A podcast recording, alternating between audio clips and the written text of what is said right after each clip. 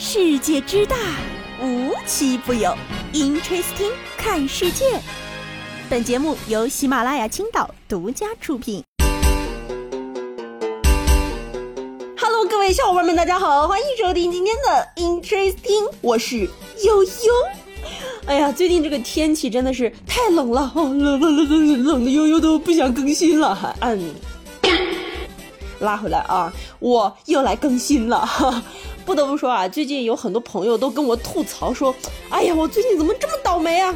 啊，我最近发现个规律，我觉得啊，大家现在倒霉的原因一定是几年前在 QQ 空间看到的那些“如果你不转发，你就倒霉一辈子”的说说。我觉得里面有一条一定是真的。好啦，悠悠在这给大家说，反弹反弹，通通反弹。好啦，接下来进入今天的正题。那我们今天说的第一个新闻呢，也有些怎么说呢，就是无语加无语。前段时间呢，在成都的某一个商场内的某星爸爸店里，哎，大家都知道这星爸爸店真的是日常出新闻啊，就是非常的离奇啊。其中呢，有一位身穿着外卖服装的小哥呢，正坐在里面休息。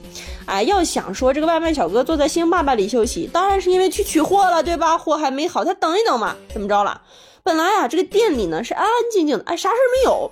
突然，这时候冒出了一位红衣女子，哎，这故事走向不是这样的啊，就是说她突然在店里大声喊说：“啊，这个店里的空气都被污染了啊！我要把这个外卖小哥给我赶出去！”我呸！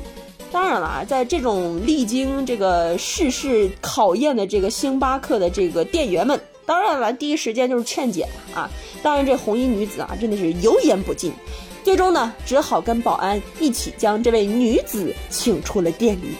哎，我真的很想问问，就是人家坐在那儿休息，干你什么事儿啊？啊！而且人家小哥说，啊，我一天几十杯，我白取的，你什么身份赶我走？而且这个视频的拍摄者还说啊，这个女子中途还大喊说，外卖小哥永远不可能跟我同处一个层面。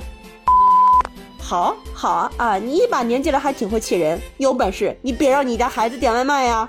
啊，对对对，哎，接下来聊这事儿呢，也是跟这个父母这一辈儿有点关系啊，又又没太有关系，哎，就是有点关系啊。就是最近有个热搜词条呢，说很火，说那个你继承父母的遗产属不属于夫妻共同财产？既然啊有这样的热搜，就说明有这样的事儿。没错，前一段时间呢，在上海的一个法制报发了一个这样的消息，说有一位家境优渥的康女士啊，她年轻有为，二十八岁就当上了公司主管。然后呢，在公司工作的这些年啊，因为办的年会，认识了一个酒店的对接人王先生。随后啊，这个王先生就对这个二十八岁年纪轻轻当上了公司主管的康女士展开了猛烈的追求。没错，这小伙子想吃软饭，但是啊，还真让他给追着了。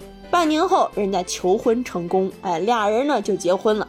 然而啊，这个好景不长啊，康女士的父母呢，在一次旅途中车祸去世，留下什么了呢？重点来了啊，留下了上海的九套房产和商铺。大家这是上海啊，还有一千多万的存款和理财，总价值呢大概两亿元人民币。重点来了啊！这个王先生啊，协助妻子处理完岳父岳母的丧事之后呢，王先生在半年后啊，以性格不合为由直接起诉，要求离婚。之后啊，电话关机，搬离婚房。律师告诉康女士，按照婚姻法规定，她继承的遗产是夫妻共有财产。康女士这才想起来啊，枕边人大学的时候曾选修过法律，对这些呢了如指掌。很快，她又收到了法院寄来的补充诉讼。王先生要求分割她继承父母的遗产。哇，给我听傻了呀！啊，这不是吃绝户，这是什么呀？哈于是啊，就有网友纷纷开始议论。还，不止悠悠这么想啊。你说这岳父岳母的车祸，会不会也有点蹊跷啊？哎，嗯，就不能联想了，只能联想到这儿了。毕竟这类事件确实不少。重点来了啊！有人扒出这则新闻，其实是一位律师去年发布在知乎上的小故事，最近又投稿到上海法制报的情感栏目。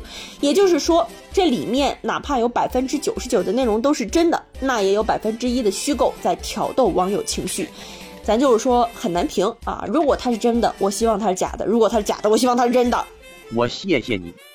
所以说啊，现在这大家伙都不敢生孩子是真的啊！你生了还不一定怎么着没了，嗯，生了还不一定能不能养老，哎，就是非常之困苦啊。这提到生育呢，咱就不得不提到一个国家啊，那就是 Korea 啊，这个韩国的这个生育率啊，可真的是屡次登上新闻啊，创新低呀啊！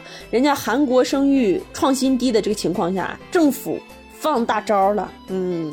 韩国公务员想升职得先生娃，可不可怕？韩国青年呢，每十人就有八人未婚啊。据报道呢，说韩国统计局发布的数据显示，随着出生率持续低迷，二零五零年韩国青年人口将降至二零二零年水平的一半。面对这种尴尬的情况呢，韩国政府只能持续放出大招，将催生的大棒挥向了公务员队伍。据这个韩国时报报道啊，说韩国政府人事革新处宣布，从二零二四年一月开始，最基层两级的公务员如果生两个或以上的孩子，就能在晋升评比时获得额外积分。至于加多少分，怎么加呢？还得看孩子的数量和具体情况。同时啊，各级公务员在退休后，如果拥有两位以上子女，返聘的最长年限也会由三年延长至十年。这意味着啊，韩国公务员的福利和晋升从此将与生育直接挂钩。好，好，好，你们国家这么玩是吧？真的是不敢想象啊！我早就听说这个韩国大街上的这个婴儿车里放的全是小狗，哎，甚至前一段时间呢，又在新闻中也提到过，韩国人的幼儿园啊，简直就是都干一个倒闭一个，就没人，你说怎么着？哎，不得不说啊，这种激励方式真的，哎，挺诱惑的。要是放在我们国家某些省市啊，大家伙就使劲生吧，啊，宇宙的尽头是编制啊！你可真是个大聪明。哎，接下来给大家聊一个挺好玩的事儿啊，就是前一段时间又在短视频上面看到一个特别搞笑的段子啊，也不是段子啊，亲身实验哈。有一位男子呢，在去超市买这个猪肉的时候，就看到这个猪肉上盖的这个章啊，他就又泛起了这个心中的好奇，这个章人能吃？它是什么东西啊？我往我自己身上盖盖怎么样？于是啊，他玩游戏跟朋友说了之后，朋友就找了一个段子说啊，那你就把这个盖猪肉的印章盖到你自己脸上吧。结果哎，不幸的事情来了，盖脸上擦不下去了。于是这网友啊就发了个视频在网上啊求助各大网友说，能不能给我出点招啊？我都一天了还没洗掉。过了一天半之后啊，就有记者去找他了，说你有没有洗掉啊？网友们有没有高招啊？他回答还没洗掉。嗯，要不问问海底捞？我觉得他们家服务员肯定能想出办法。不过啊，最近海底捞的服务员是真挺忙的。近日啊，这个海底捞的科目三现象逐渐遍及了各个门店。哎，就是网上也出现了很多舆论啊，说你会跳科目三，你的工资就高一点。甚至呢，专门会跳科目三的这个员工呢，可以不用服务其他的这个内容，就只跳科目三就可以了。但是最近呢，这个海底捞的员工也出来澄清了啊，说公司并没有下达过任何官方文件要求员工去学跳科目三，目前只是一些门店为了迎合流量。的自发行为对他们而言，没有提成就意味着无意味的内卷，哎，造成了很多的负担。要我说啊，互联网上的热闹好像都是这样，看似花团锦簇，实际没有赢家，只有三二一上购物车才是最终的归宿。好了，今天的节目呢到这里就结束了，我们下期节目再见，拜拜。树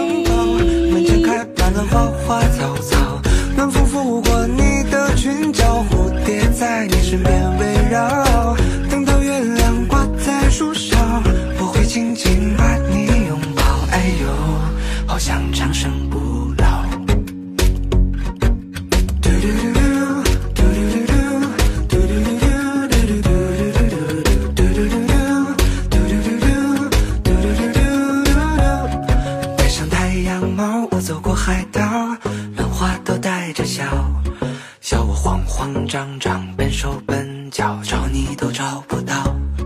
你的模样虽然我不知道，